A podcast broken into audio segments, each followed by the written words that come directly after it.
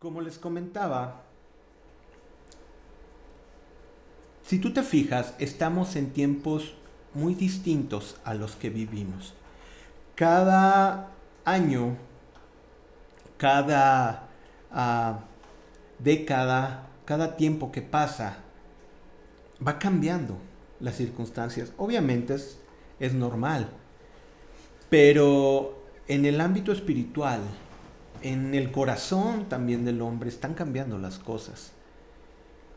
No solamente eh, la parte física en cuanto a, los fenómenos naturales, eh, meteorológicos, eh, los cambios climáticos, la, frecuencia con que ahora empiezan las, catástrofes naturales, sino también esas catástrofes se ven reflejadas en el corazón del hombre y podemos ver aquellos que amamos a Dios y que queremos eh, ser obedientes a su palabra y, enseñar a nuestras generaciones, a nuestros hijos, en el amor del Señor y en la rectitud, que ahora vamos a tener una oleada de maldad muy grande y muy fuerte. Violencia, rebeldía. Y la Biblia nos habla de que estos son fuertes vientos que, nos golpean. Y quiero empezar con los mismos versículos de la vez pasada. ¿Por qué? Porque quiero que nos quede muy claro que necesitamos cimentarnos solamente en Dios. Son tiempos difíciles y la única manera de resistirlo en Dios es estar bien cimentados y agarrados de Dios. Así que rápido vamos a leer Salmos 1 del 1 al 3. Lo van a ver ahí en la pantalla y vamos a leerlo. Dice, bienaventurado el varón que no anduvo en consejo de malos. Checa cada palabra. Bienaventurado el varón que no anduvo en consejo de malos, ni en camino de pecadores, ni en silla de escarnecedores se ha sentado, sino que en la ley de Dios está su delicia y en su ley medita día y noche. ¿Y cómo nos compara aquí Dios? Nos compara que el que hace esto será plantado junto a corriente de aguas que da su fruto a su tiempo y su hoja no cae. Y fíjate bien lo que viene, qué hermoso. Y todo lo que hace, ¿qué? Prospera. ¿Tú quieres prosperar? Ah, bueno. Lee los dos versículos anteriores y ya puedes empezar a pensar en prosperar. Eh, si te fijas aquí en la imagen, poníamos, ponemos este árbol junto a corrientes de agua. Fíjate bien el verdor que tiene toda la escena. Así es todo aquel hombre que está plantado junto al, al río de Dios, cimentado fuerte como yo les decía la vez anterior, y es muy importante que nos acordemos, acuérdate muy bien de esto, por eso lo repetimos. Si te fijas aquí, la raíz no se ve. Ves el tronco, ves las ramas, ves las hojas, pero la raíz no se ve. La raíz es lo que nos hace estar firmes. Ese árbol sin raíz, puede venir un niño, lo empuja y se cae ¿Por qué? Porque no tiene raíz. Lo que no se ve es lo que sostiene tu vida.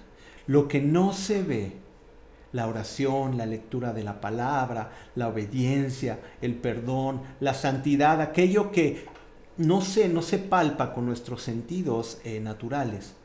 Eso es lo que cimenta al cristiano.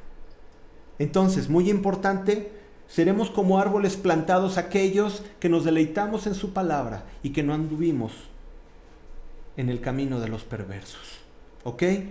En Mateo 7:24, ahora en el Nuevo Testamento Jesús nos dice, lo repetimos otra vez, cualquiera pues que que oye estas palabras y las hace, le compararé a un hombre prudente que edificó su casa sobre la roca descendió lluvias y vinieron ríos y soplaron vientos y golpearon contra aquella casa y que no cayó. El mundo va a venir el espíritu del anticristo y el mundo va a venir con una oleada que va a tratar de contradecir todo lo que la palabra del Señor es. Va a tratar de transgiversarla, va a tratar de a lo bueno llamarle malo y a lo malo llamarle bueno. Y al bueno va a ser el malo y el malo va a ser el bueno. Todo va a empezar a ser confundido. Pero todos estos vientos, aquel varón, aquella mujer que tiene su cimiento en la roca, en Cristo, que es el que oye las palabras y las hace, no será conmovido. ¿Ok? Acordémonos muy bien de estos dos pasajes. Salmo 1, Mateo 7. El árbol plantado junto a corrientes de aguas, la casa que está cimentada en la roca. Tenemos que estar muy, muy, muy bien entendidos y memorizados estos versículos para estos tiempos. ¿Ok? Bueno, pequeña introducción vamos a comenzar. El tema del día de hoy es firmes en su amor. ¿Cómo podemos estar firmes en su amor? Fíjate bien, la manera de poder, ¿cómo vamos a poder estar firmes en algo que no conocemos? Entonces, para poder estar firmes, primeramente lo que tenemos que hacer es conocer en qué consiste el amor de Dios si es que nos puede alcanzar la mente humana para entenderlo, porque realmente llega el momento en que se funden los fusibles porque ya no podemos entenderlo. ¿Ok? Entonces, vamos a conocer acerca de ese amor. Y vamos a comenzar. Cuando Dios crea este mundo que conocemos, por el poder de que de su palabra, solo tenía un objetivo en mente. ¿Cuál era ese objetivo? Ok, vamos a enriquecer esto. Tú lees en Génesis 1, ¿no? Y Génesis 1 empieza diciendo en el principio, eh, la tierra estaba desordenada y vacía. En el principio dice la palabra de Dios creó los cielos y la tierra, y la tierra estaba desordenada y vacía. Y vemos cómo Dios, primero lo que hace, dice, y lo primero que hizo, dijo, sea la luz. Y quiero darte un dato muy interesante que a mí me sorprendió cuando yo estaba muy joven, empezando. Me di cuenta que primero dice sea la luz y hasta el versículo me parece 7 dice se ha puesto el sol. Entonces, ¿a qué se refería cuando decía sea la luz? La luz de Dios es el orden. Y Dios empezó a ponerle orden a la tierra. Una tierra que estaba desordenada y vacía y empieza a poner la luz. Primero sea la luz, y luego separa el agua de la tierra, ¿no? Y luego pone la lumbrera del día y la lumbrera en la noche, la luna y el sol, y, le dice a la tierra que produzca hierba verde y de las aguas produzca toda bestia, y, y te empiezas a dar cuenta que Dios empieza a hacer una casa. Si lo podemos ver con esta analogía es muy hermoso. Dios empieza a hacer una casa. Si Dios habita en los cielos, ¿para qué hace una casa? Si dice la palabra de Dios que los cielos de los cielos no lo pueden contener, entonces ¿para qué hizo una casa? La respuesta es muy sencilla. Dios preparó el cuarto del bebé, Dios preparó la casa de los hijos, para que ahí vivieran los hijos, que hechos a su imagen, conforme a su semejanza, podían estar en comunión con Él. Y ahí empieza el amor del Señor. El amor del Señor comienza desde el deseo que tiene de tener hijos. De tener hijos. Y ciertamente tenía huestes celestiales a su servicio. Tenía ángeles y serafines, ¿no? Que vuelan y, son majestuosos y de día y noche cantan y dicen, santo, santo, santo. Tenía todo un ejército celestial. Pero sin embargo el Señor quería hijos a su imagen conforme a su semejanza. Entonces, crea la casa para poder depositar ahí un tesoro muy especial que son sus hijos. Y ahí empieza la historia de amor del Señor. Nosotros, hay, mucha, hay muchas maneras, el hombre tiene muchas maneras de interpretar a Dios. Tú le preguntas a una persona en, un país, en, una, en otra colonia, en otra ciudad, en otro estado, en otra región, eh, eh, y les puedes preguntar cuál es su concepto de Dios. Y muchos tienen varios conceptos, pero muchos piensan en un Dios y quizás tú así fuiste. Un Dios enojón, malo, que todo el tiempo está para regañarte y solamente está con la vara para ver cuándo te equivocas y tómala. Y a veces nos enseñaron un Dios que, te decían los, los abuelos y te decían los padres, no, Dios te va a castigar y Dios te va a castigar. Y la única relación que teníamos era eso. Teníamos un Dios que solamente estaba para castigarnos. Pero leyendo las escrituras te vas dando cuenta que Dios tiene un amor muy grande por sus hijos, por todos. Por todos. Por todo el hombre que pone sobre la tierra. Pero ahora, ¿todos son sus hijos? Aquí es donde vamos a empezar a ver. Sí, ama a todos los hombres. Ama a todos los hombres, pero no todos han llegado a ser sus hijos. Ok. En el corazón de Dios siempre estuvo tener hijos que pudieran convivir con Él, en una perfecta unidad y amor. Así era la manera en que Dios quería. Y déjame decirte una cosa, Dios no se ha arrepentido. Dios sigue queriendo tener esa comunión con el hombre. Quiere tener una comunión contigo. En Génesis, en Génesis empezamos. En Génesis ah, capítulo 1 verso 27 dice, "Y creó Dios al hombre a su imagen, a imagen de Dios los creó, varón y hembra los creó."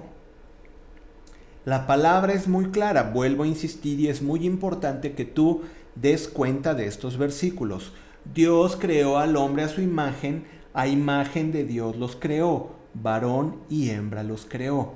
No hizo un punto medio. Dios creó hombres y creó mujeres. Así fue el diseño de Dios, porque Dios que no se equivoca sabe cómo iba a funcionar perfectamente. Ahora, se están levantando muchas generaciones diciendo, Dios te equivocaste, no es así, es como yo creo que es. Bueno, eso tiene su nombre. Pero la palabra de Dios es muy clara. Ahora, ¿venimos a condenar? No. Venimos a decir qué es lo que Dios piensa acerca de esto. Varón y hembra los creó.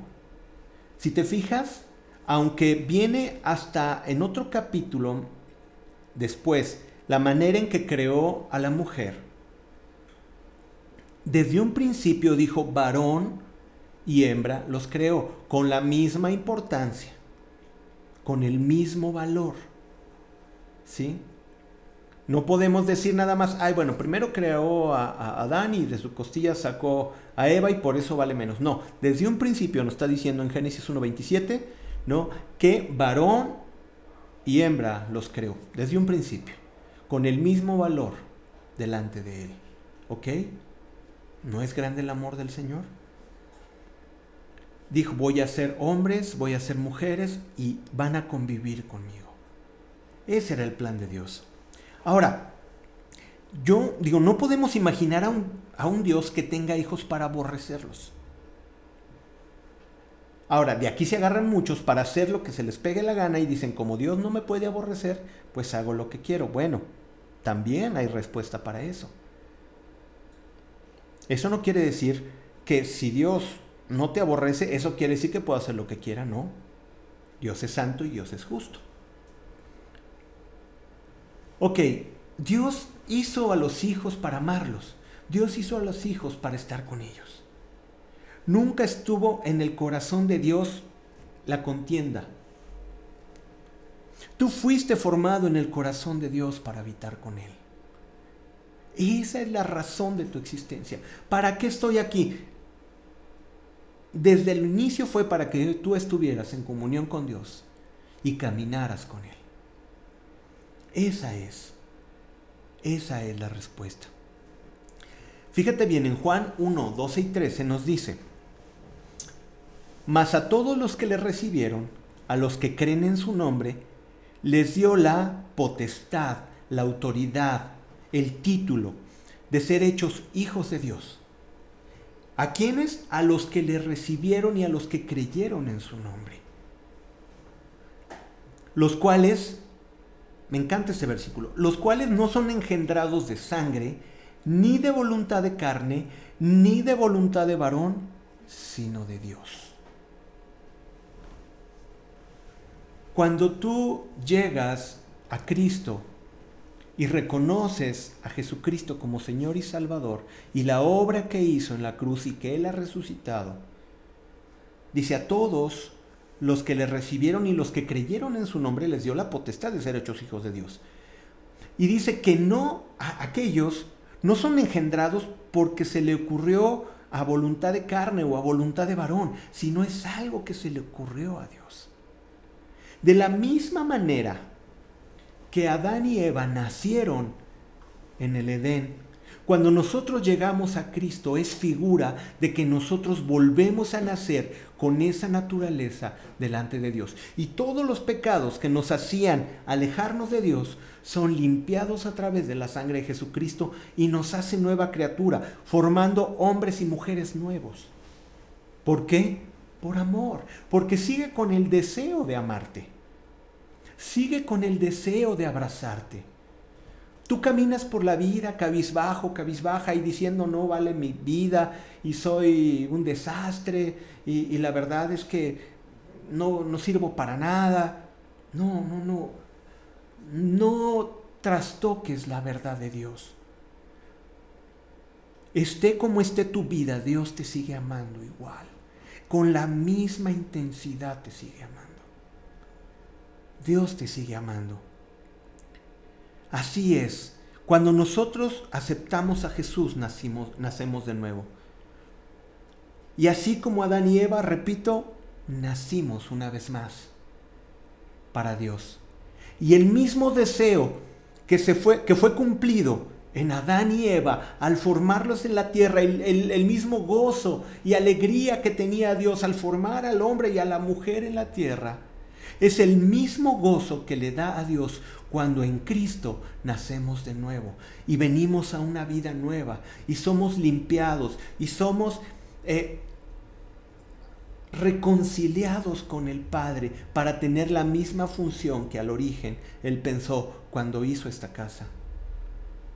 El mismo amor sigue actuando de Dios en nosotros. Dios se sigue gozando cuando uno viene a Él. Dios se sigue gozando. Así es.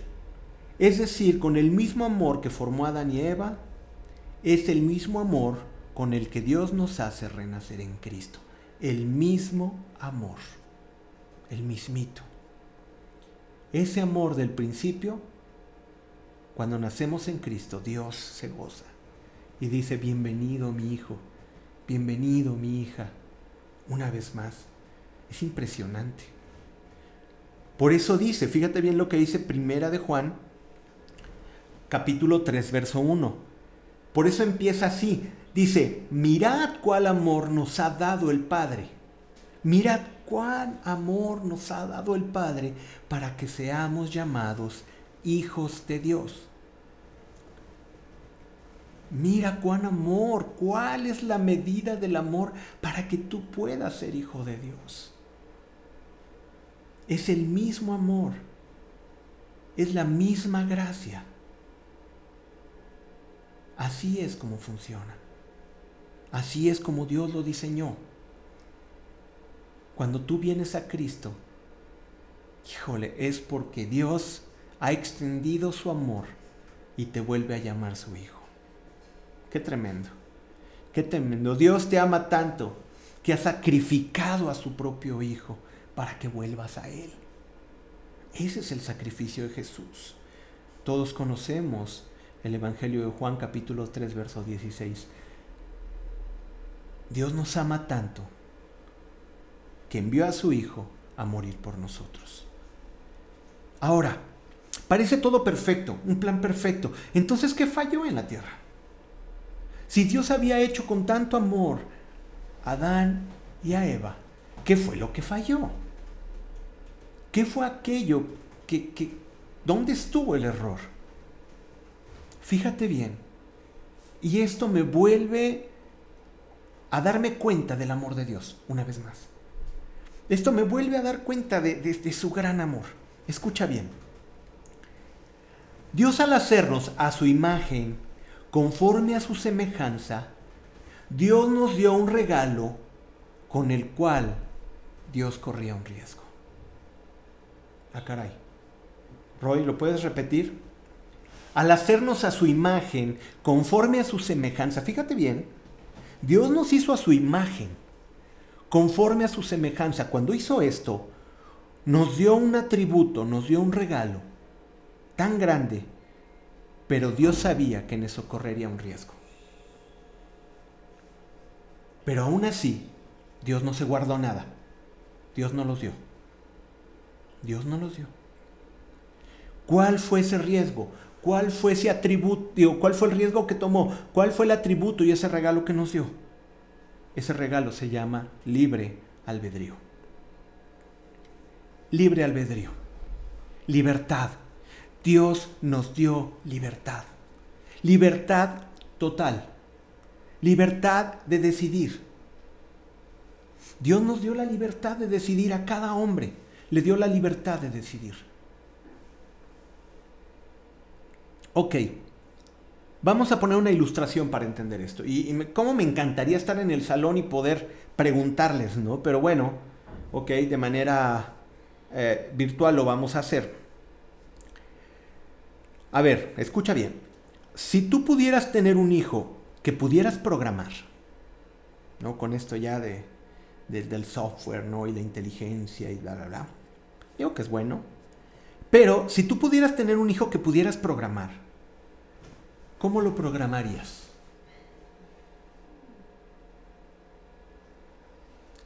Mi esposa, que es mamá, ya está diciendo, mmm, ya sabría. Te voy a decir, ¿y en qué consiste el gran amor de Dios? Muchos dirían, a ver, lo voy a programar que sea obediente que sea responsable, que se coma el brócoli, bueno, que coma sano, que ayude en todo, que sea amable con las personas, que y empezarías a hacer una lista de programación de todo lo que quisieras que tu hijo fuera. Déjame decirte una cosa. Dios pensó aún más allá. Dios nos dio esa capacidad a todos, porque nos hizo a su imagen conforme y semejanza, y nos lo puso en la programación. Pero nos dio la libertad. Y aquí es donde viene el gran asunto que te va a aclarar muchas dudas. Ok, si ese hijo que tú programaste le hubieras dado el botón también de y que me ame incondicionalmente. Ok, le pones enter, se le carga el software, ¿no? Al hijo, y de repente, ¿qué tienes? Un hijo perfecto. Aparentemente, pero no es cierto. Porque, ¿qué pasaría en la mañana? Vendría el hijo, ay papá, te quiero mucho. ¿Puedes ir a hacer esto? Sí, lo voy a hacer. Haz esto, sí papá, está muy bien. ¿Me ayudas con esto? Claro que sí papá, te quiero mucho. Y, ah, porque tú le programaste, dime te quiero tres veces al día. Y abrázame cinco, porque me gusta mucho.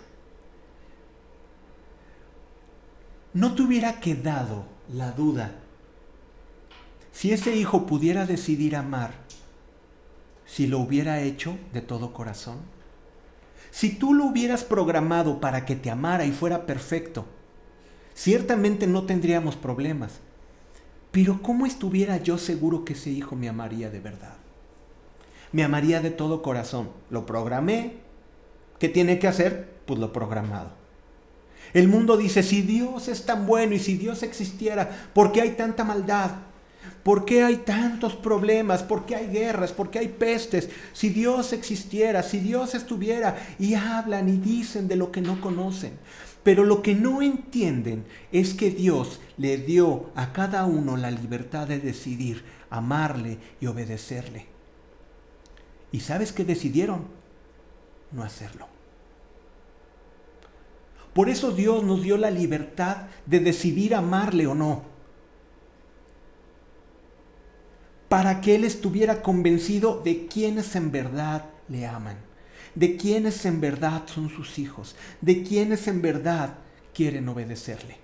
No estoy hablando de perfectos, porque en esa libertad vamos a tomar muy malas decisiones, pero siempre el Padre nos regresará al camino.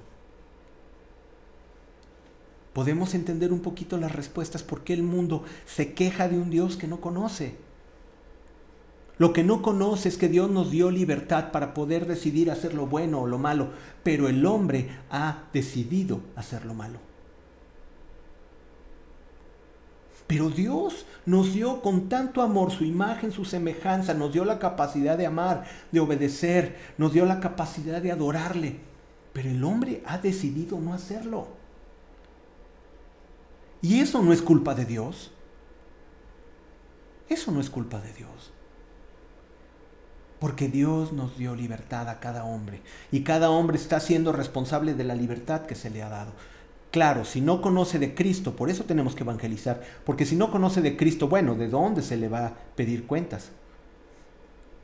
Pero los que conocen a Dios, el mundo que se dice ser cristiano, perdón, y no le obedece, de la misma manera, esos hombres y esas mujeres darán cuentas. Fue un regalo muy grande el que Dios nos dio la libertad de poder amarle. Yo no quiero un hijo programado entre mis hijas. Imagínate que me dijeran porque las programé, papá te quiero, papá te amo. No, estoy seguro que cuando lo hacen, lo hacen de corazón. Cuando lo hacen, lo hacen porque lo sienten, porque les nace, porque es una libertad que ellas tienen de hacerlo o no hacerlo. Así funciona. Qué bueno que no las programé. Qué bueno que no las programé para amarme. Y lo mismo dice Dios contigo. Qué bueno que no te programó para amarle. Para, porque si no, serías un robot. Pero Dios no hizo robot. Dios nos puso libertad. Y eso es un regalo de su gran amor. Nos cuenta la, la Biblia en el, libro, en el libro de los principios, en Génesis. En Génesis 6, 5 y 6 Vamos a hablarlo muy rápido. Nos habla acerca de la historia de Noé. Dios hace al hombre y Dios se da cuenta de que el hombre no le importó Dios. Como en este momento. El mismo egoísmo, la misma maldad, se mataban, se violaban, se engañaban, se transeaban, se liquidaban, había, había, ¿cómo le llaman? genocidios, había todo lo que te puedas imaginar que veas, eso pasaba ya en los días de Noé. Y Dios buscaba hombres que dijeran, ¿quién va a amar a su creador? El hombre se olvidó de Dios. Y entonces nos dice en Génesis 5, 6 y 8, digo 5 al 6, perdón, 5 y 6. Y vio Jehová que la maldad de los hombres era mucha en la tierra y todo designio de los pensamientos del corazón de ellos era de continuo solamente el mal. ¿Has visto una carretera sinuosa que tiene la raya de en medio pintada? Que es una raya que le das vuelta y vas de arriba para abajo, la vuelta izquierda, derecha y la sigues viendo. Yo en eso me entretenía de niño, ¿no? Yo veía una línea y yo decía, mira, y veía cómo se movía como viborita, ¿no? Bueno, tenía imaginación de niño. Y veía que no se acababa. Y no se acababa la rayita. Y yo veía que iba para acá, iba para allá, ¿no? Obviamente mi papá manejando y dábamos vuelta, ¿no? Voy a decir algo que bueno, no vas a creer que existió, pero yo todavía me tocó estar niño cuando no existían los cinturones de seguridad para atrás. Entonces íbamos como chícharos atrás. Existía ese tiempo, aunque no lo creas. Y entonces yo iba recargado en el asiento, volteando en la carretera. Yo iba atrás volteando y veía la rayita. Y yo me figuraba en una viborita. Y yo decía, ¿cuándo se va a acabar esta raya? Bueno, esa figura de una raya que no se termina es lo que quiere decir aquí Dios. Que su corazón, ¿no? era de continuo solamente el mal. O sea, no había momento que dijeras, ay, bueno, paró la maldad. No, era hacer mal, hacer mal, hacer mal, hacer mal, hacer mal. Tú has conocido, bueno, quiero ser muy prudente en estas palabras, pero tú conoces la gente mala, la gente que tiene tanto poder y que es mala. Y te fijas que hay nuevas maneras de hacer una tranza nueva, un, una extorsión nueva, inventan formas, de todo tipo de formas, de a ver cómo hacen mal. Esa es a lo que se refiere aquí. Todos los días se levantan en la mañana a ver cómo se friegan a otro. Y así es, se levantan y dice que, que, vamos a leerlo, y vio Jehová que la maldad de los hombres era mucha en la tierra, y que todo designio de los pensamientos del corazón, o sea, ya estaba podrido su corazón. El designio de los pensamientos del corazón de ellos era de continuo, solamente el mal. El hombre decidió dejar a Dios. El hombre decidió hacer un lado a Dios.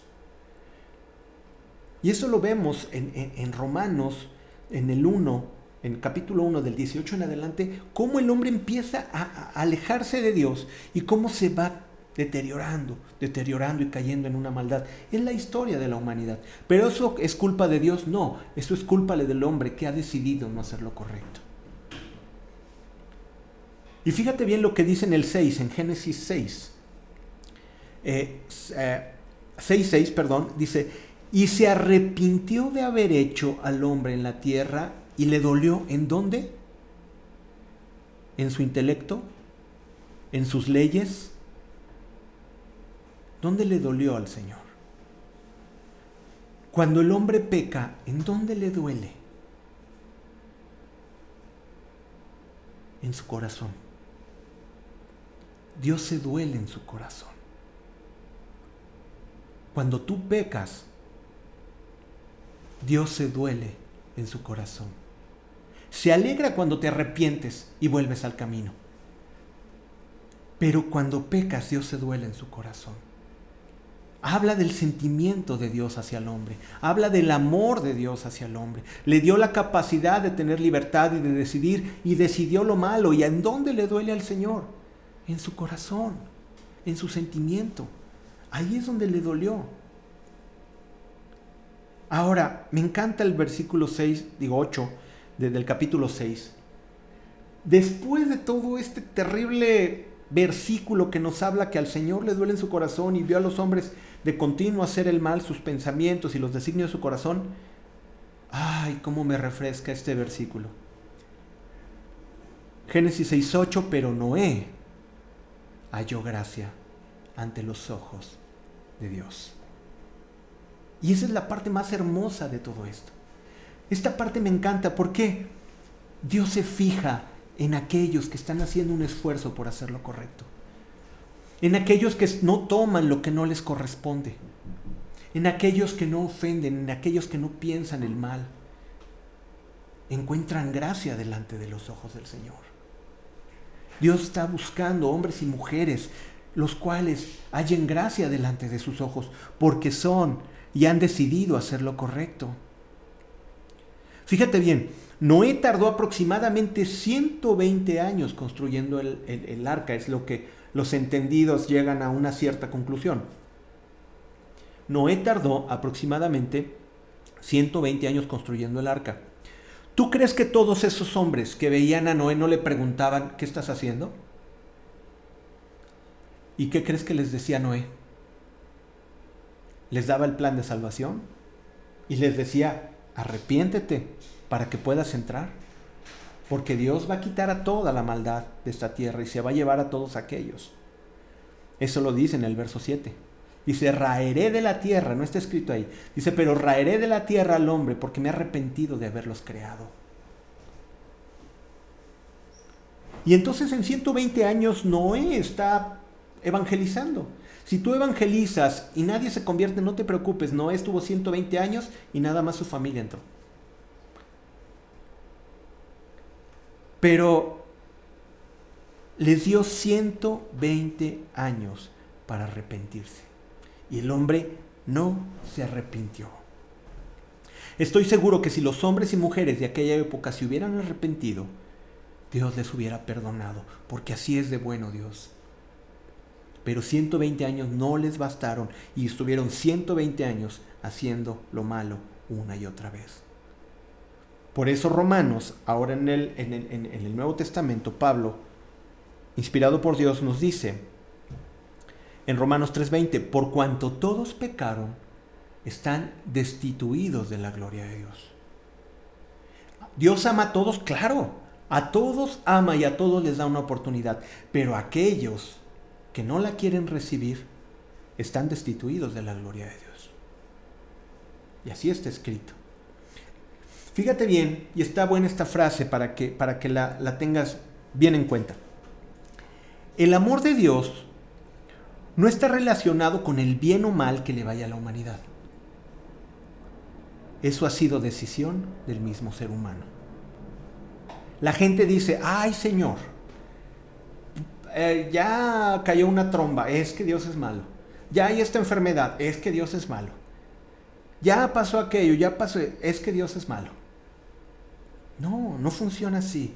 Eso no tiene que ver nada con el amor de Dios. El amor de Dios tiene que ver con su salvación.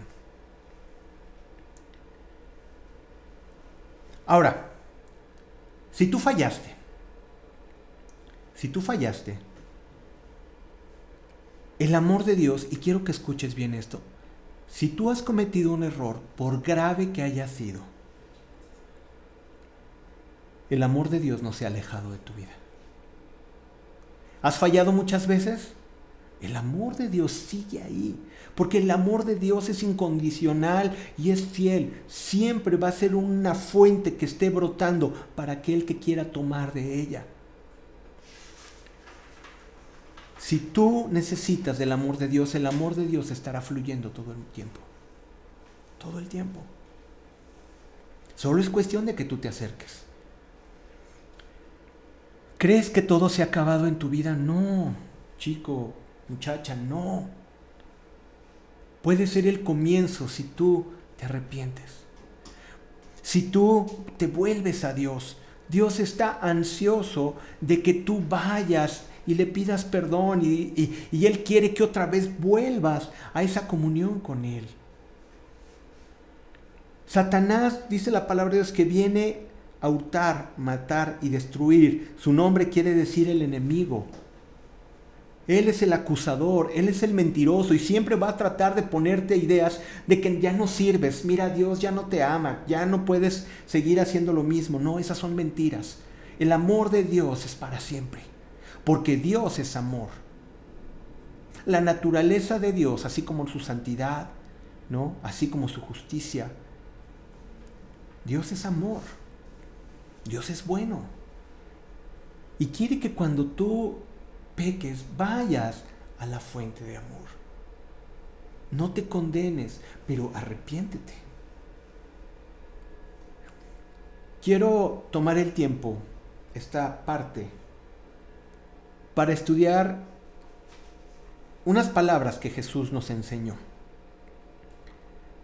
y donde realmente vamos a entender de lo que te estoy hablando. En primeras, vamos a leerlo con detenimiento, como tú sabes que me gusta, vamos leyéndolo con detenimiento. Y vamos a darnos cuenta qué hermoso es este pedazo de la Biblia, es este, esta fracción de la Biblia. En Lucas 15, del 11 en adelante, nos dice Jesús, también dijo, un hombre tenía dos hijos. Y me encanta ese también dijo, porque está hablando de quién, quién es el que lo dijo.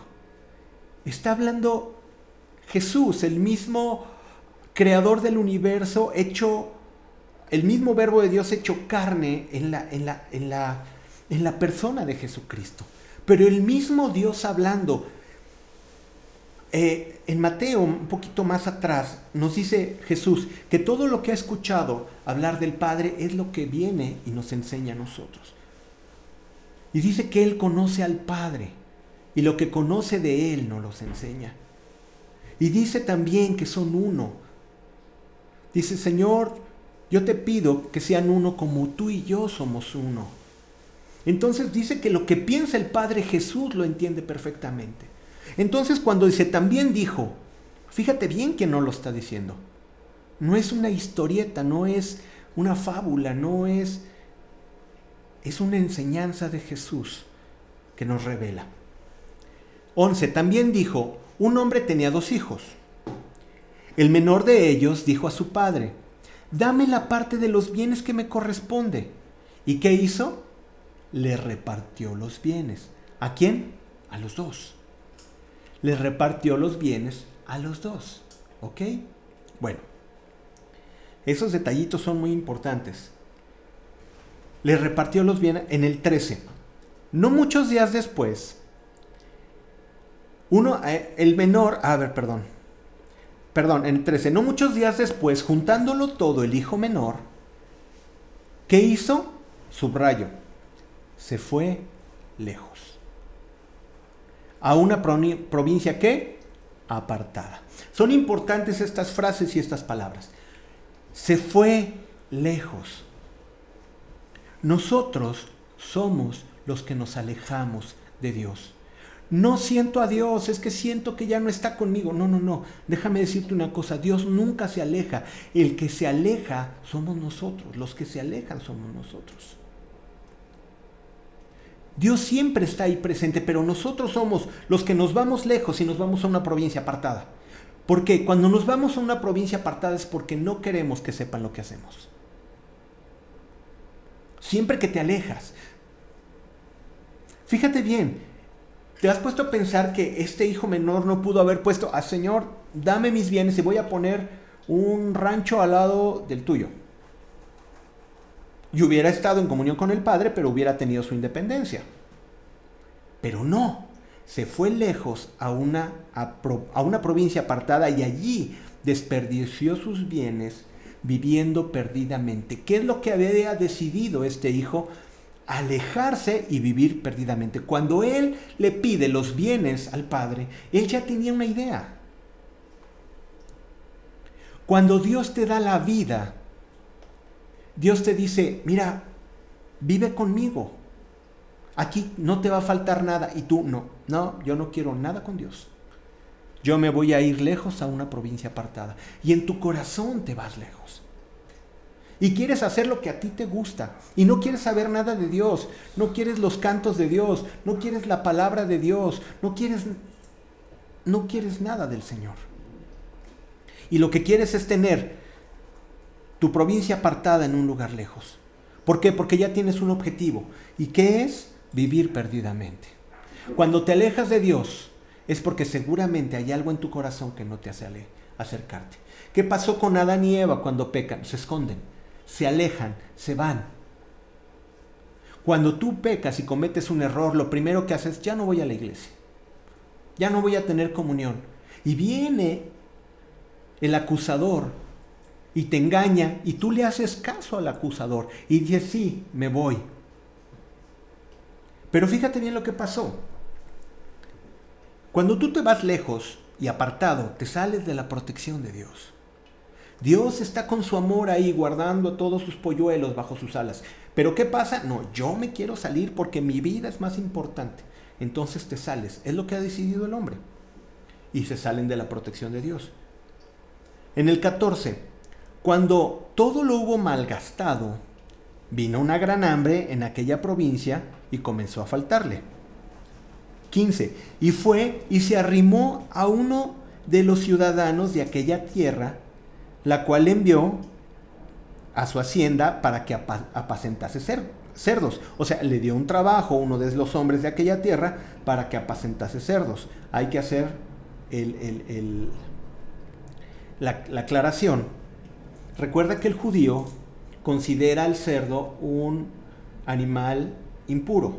Entonces imagínate lo que para ese, hijo era la humillación de tenerlo todo, no tenerlo nada y estar apacentando cerdos. Y todavía, viendo que aquel que considera inmundo está comiendo mejor que él. Vamos a leerlo.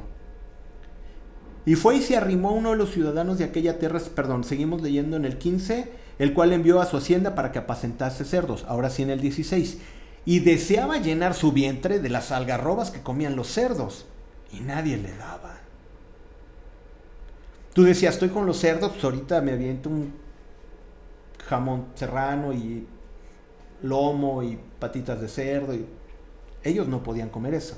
Entonces deseaba lo que le daban a los cerdos. ¿Y sabes qué? Ni siquiera a él le tocaban.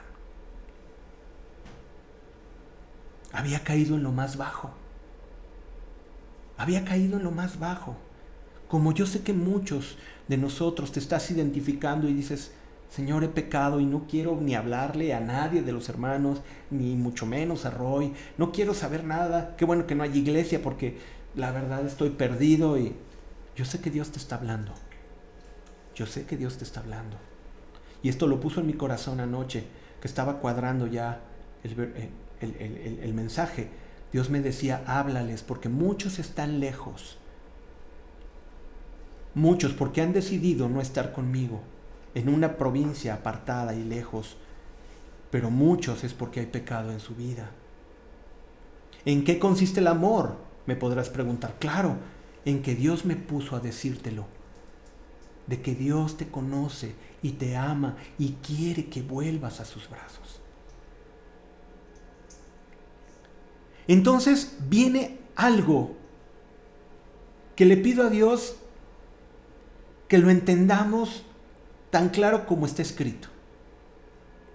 Y el siguiente versículo dice, y volviendo en sí. No siguió engañándose a sí mismo, ni le dio rienda suelta a su orgullo, ¿para qué voy a la iglesia otra vez? No quiero ir con mi padre, seguramente me va a regañar, todos me van a ver feo, ellos están con ropa limpia, yo aquí embarrado de todo el, lodo de los cerdos, toda mi ropa echada a perder muerto de hambre. ¿Sabes qué se llama eso? Orgullo. Y Satanás está feliz echándole porra a los orgullosos, diciendo, no, no vuelvas a la iglesia, te van a criticar, te van a... Mira, que no te importe. ¿Qué hizo este joven? Volvió en sí. Volvió en sí, dijo, estoy mal. Y lo primero que hizo fue reconocer que estaba mal. Y, dice en el 17, y volviendo en sí, dijo, ¿cuántos jornaleros en casa de mi padre tienen abundancia de pan y yo aquí perezco de hambre? ¿Te andas revolcando en el lodo del pecado junto a los cerdos? Déjame decirte una cosa, la maravillosa noticia es que la casa de tu padre todavía está abierta. Todavía. Y por un buen tiempo tiene las puertas abiertas para ti. En eso consiste el amor del Señor. No importa lo que pase en el mundo, el amor de Dios siempre va a estar ahí. El amor de Dios siempre va a estar en ese punto. Ok, una, volviendo en sí, vamos a leer número 2, 18, que dice, me levantaré e iré. Dos cosas, primero se da cuenta y luego actúa. Volviendo en sí, ¿se da cuenta? Me levantaré e iré, actúa. ¿Qué tienes que hacer para volver a la casa de tu padre? Primero te arrepientes y después actúas y dices, no me voy a quedar aquí. Voy a la presencia de Dios, doblo mis rodillas, abro mi Biblia, doblo mis rodillas, le pido perdón, levanto mis manos, límpiame mis manos, límpiame mi mente, limpia mi corazón. Y déjame decirte una cosa, el Señor te limpia. Dice, me levantaré e iré a mi Padre. Y le diré, Padre, he pecado contra el cielo y contra ti. El principio de la reconciliación con Dios es darte cuenta que estás lejos del Padre. ¿Por qué ya no oigo su voz? ¿Por qué ya Dios no me habla en su palabra? ¿Por qué no veo la puerta en estos problemas? ¿Por qué no entiendo lo que está pasando con mi vida? Porque te has alejado del Señor. Porque estás viendo a través de los ojos de la provincia lejana. Pero cuando vives en la casa de tu Padre, tienes dudas y el Señor te las contesta. Y el Padre te las contesta. Pero lo que tienes que hacer es volver a la casa del Padre. El principio de la reconciliación, te lo vuelvo a decir, es darte cuenta que estás lejos del Padre. Tú dices, yo no estoy lejos. Bendiciones, qué bueno, qué padre. Pero estoy hablando a los que están lejos.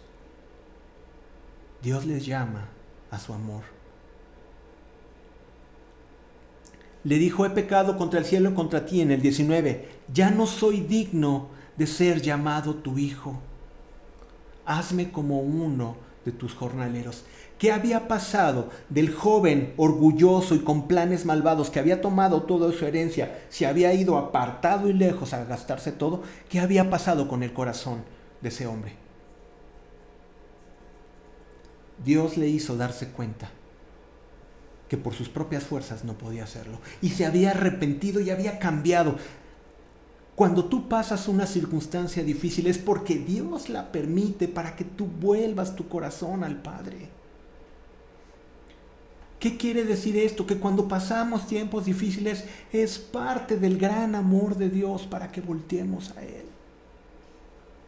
Estás pasando tiempos complicados y difíciles, dale gracias a Dios, porque cuando soy débil, dice su palabra, es porque entonces estoy fuerte. También dice la palabra, diga el débil, fuerte soy. Cuando tú piensas que estás en el peor momento de tu vida, es cuando cambias. Cuando Pedro había negado a Jesús por tres ocasiones. Muchos piensan que es el momento de derrota más grande de Pedro. No. Fue el momento más brillante en la obra de Dios en su vida. ¿Por qué? Porque lo humilló para darse cuenta que su soberbia y su orgullo no lo iban a llevar a ningún lado. Y Dios le pregunta cuando resucita y le dice tres veces, Pedro, ¿me amas? Y de la misma manera que le negó tres veces, Pedro le dice tres veces al Señor, te amo, te amo. Y dice, tú Señor, tú sabes que te amo. Dios le dio una nueva oportunidad. Pero es hasta que cambia tu corazón, hasta que reconoces que has vivido lejos de la casa de tu Padre. Y fíjate bien, te voy a leer una parte que me desbarata. En el 20 dice, y levantándose, vino a casa de su padre. Y fíjate bien la frase que viene, y la está hablando Jesús, recuerda, aquel que conoce el corazón del Padre. Jesús nos cuenta y nos dice, levantándose vino a su Padre, y cuando aún estaba lejos, lo vio su Padre.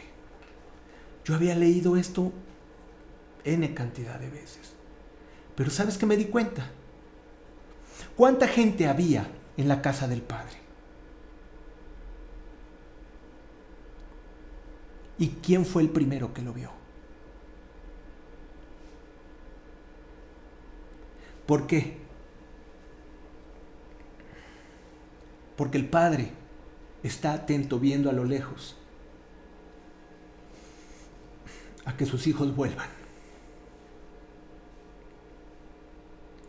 Todos en la casa del, Padre estaban trabajando en las cosas del Padre, pero el Padre estaba atento a lo lejos, viendo en qué momento llegaba su Hijo. Y de la misma manera el Padre está volteando a lo lejos a ver cuándo llegas tú. No vino un siervo a decirle, oye, vimos lejos a tu hijo que viene. No fue el de la torre o el del lugar más alto de la casa el que dijo, vimos a tu hijo venir. No, el primero que lo vio fue el padre, porque el padre todos los días se levantaba para ver en qué momento llegaba su hijo. ¿Por qué? Porque el padre anhela que sus hijos vuelvan a él. El Padre anhela que sus hijos vuelvan a Él.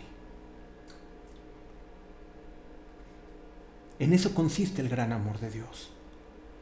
Dios nunca te ha dejado de amar, ni por lo más lejos que te hayas ido. Él sigue volteando a lo lejos a ver en qué momento tú vuelves. Y el Señor te está esperando. Cuando yo leí esto anoche, bueno, no te platico, la verdad que fue muy especial. Y el Señor me dice, dile que los amo. Y diles que los estoy esperando todavía.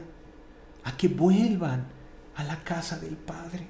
Donde está el amor y donde lo van a tener todo. Donde no les va a hacer falta nada. El Padre fue el que vio de lejos. ¿Y se quedó ahí? No. Y fíjate qué tremendo. Y fue movido a misericordia. ¿Y qué hizo el Padre? ¿Recuerdas que lo está platicando Jesús? El que conoce al Padre nos está diciendo, mi Padre que está en los cielos, nos decía Jesús. Cuando te ve de lejos, ¿qué hace? Y corrió.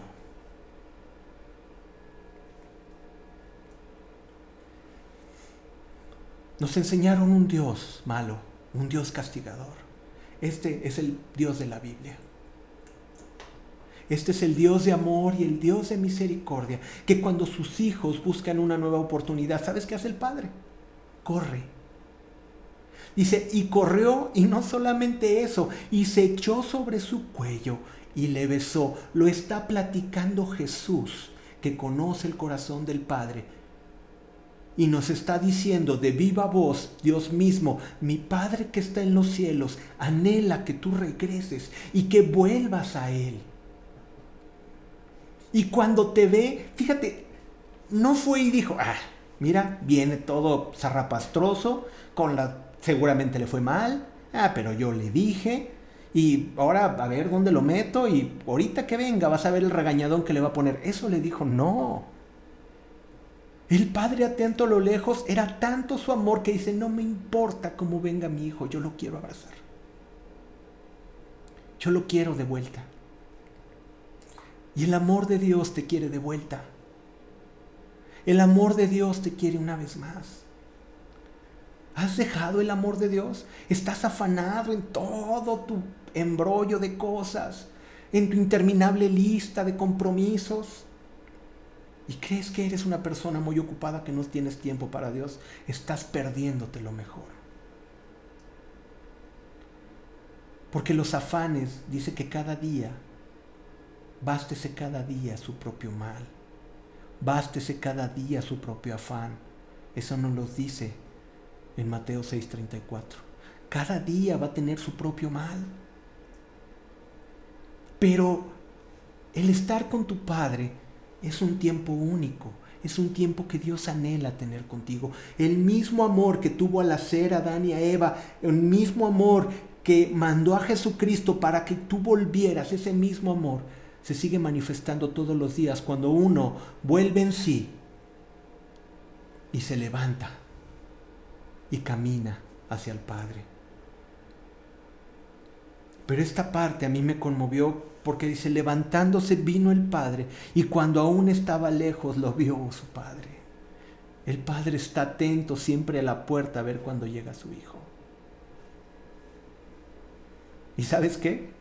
Nunca le va a quitar la mirada a la puerta a ver cuándo vuelves a entrar. Hasta que llegues. Y fue movido a misericordia. ¿Esto qué nos quiere decir? Que no nos dio lo que merecíamos y nos dijo, no me importa cómo venga. Y corrió y se echó sobre su cuello y le besó. Pero fíjate bien la actitud del hijo, del hijo que se fue a este hijo que regresa y dice, y el hijo le dijo, Padre, he pecado contra el cielo y contra ti, ya no soy digno de ser llamado tu hijo. ¿Qué hizo? Reconoce que había fallado. El hijo reconoció que había fallado. ¿Cuál es tu pecado? ¿Qué es aquello que te has alejado del Señor? ¿Por qué te estás escondiendo? Vamos, háblaselo y dile, Señor, es la verdad, he pecado contra ti, pero quiero estar contigo. Al menos que tomes el regalo de Dios, de la libertad para decir, Señor, yo no quiero. Ahí es diferente. Pero eso tiene que ver con el amor de Dios, no, eso tiene que ver con tu decisión. Eso tiene que ver con tu decisión. Pero el Padre siempre va a estar sentado frente a la puerta esperando a ver cuando entras. Y eso me lo, me lo, me lo dijo Jesús en su palabra. En el 22,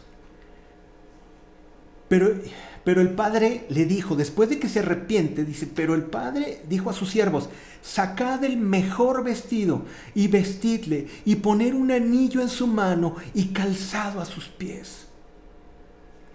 ¿Solamente suplió las necesidades básicas que necesitaba este hijo? No, sino todavía lo honra. Porque Dios es un Dios majestuoso y el que habita con Él tiene que estar vestido para la ocasión. Vestido de gracia, vestido de santidad, vestido de amor, vestido de su favor. Así es como el Señor nos reviste. Y aún le da el anillo que te dice, te doy la autoridad de ser llamado mi hijo. Le da pertenencia. Qué tremendo. Esta historia es tremenda. Y la dice Jesús. No las dice Jesús. El mejor vestido, un anillo y calzado a sus pies. Y en el 23 dice, traed el becerro gordo y matadlo y comamos. ¿Y qué? Hagamos. Hagamos fiesta. Y vuelvo a subrayar la palabra hagamos. ¿Por qué? Porque a todos los que están en la casa del Señor, tienen que estar impregnados del mismo amor. Somos muy dados a criticar y decir, tú fallaste, tú la regaste, tú eres malo, tú no sirves, tú eres bien sangrón, tú eres bien enojón, este me cae bien, este que...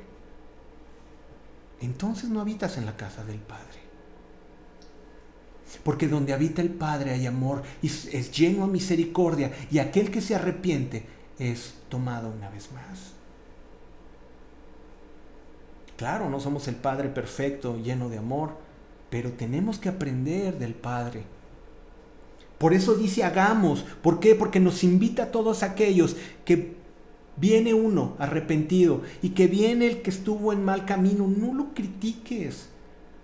El pastor nos los compartía uh, dos semanas antes. No terminemos la historia de la gente. Porque Dios, su misericordia es para siempre. Si viene la maldad en este tiempo, nadie te va a apartar del amor de Dios. Dice su palabra, ¿quién nos podrá apartar del amor de Dios? Lo alto, lo bajo, ¿no? Espada, ejércitos, qué sé yo. No hay nada que te pueda apartar de su amor. Nada.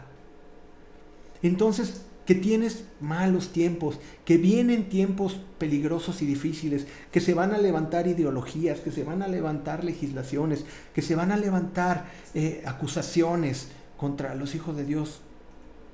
Nada nos podrá apartar del amor de Dios. ¿Y sabes quién lo entendió muy bien? Todos aquellos que murieron en el Coliseo romano, que sabían perfectamente que nada podría apartarlos de su amor. Y aquellos que han sido mártires y han sufrido el desprecio, aquellos que han sido criticados, saben que el amor de Dios nunca los va a dejar y tienen su mirada puesta. Así como Esteban, cuando era apedreado, él estaba mirando la gloria del Señor. Cuando vinieron los problemas, él estaba mirando al Señor estaba mirando su gran amor y tenía una cara de paz y tenía una cara de gozo porque no le importaban las piedras, aunque quizás su cuerpo le dolían, pero él sabía que estaba tomando su boleto para estar en la presencia del Señor. El amor de Dios nunca te va a dejar. El amor del Padre es tan grande por ti y por mí que es capaz de dar a lo mejor que tenía, que era su Hijo. El amor de Dios siempre va a tener una oportunidad para tu vida. El amor de Dios siempre va a tener una oportunidad para ti. Lo más maravilloso que el hombre puede experimentar en esta vida es el gran amor de Dios. Un día que puedas entrar a su presencia y Dios te quebrante en su presencia y Dios, pero no quiere decir que te haga mal, sino al contrario, te inunde con su Espíritu Santo y, puedas sentir que el amor de Dios te rodea, te perdona, te levanta, te restaura, te sana. Mira, no hay dinero, no hay fama, no hay eh, eh, likes, millones de likes o millones de seguidores y lo que ahora tan tontamente la gente está buscando. Cuando sientes el amor de Dios y su perdón, es lo mejor que le puede pasar al hombre. Cimentados en su amor, firmes en su amor, nunca se va.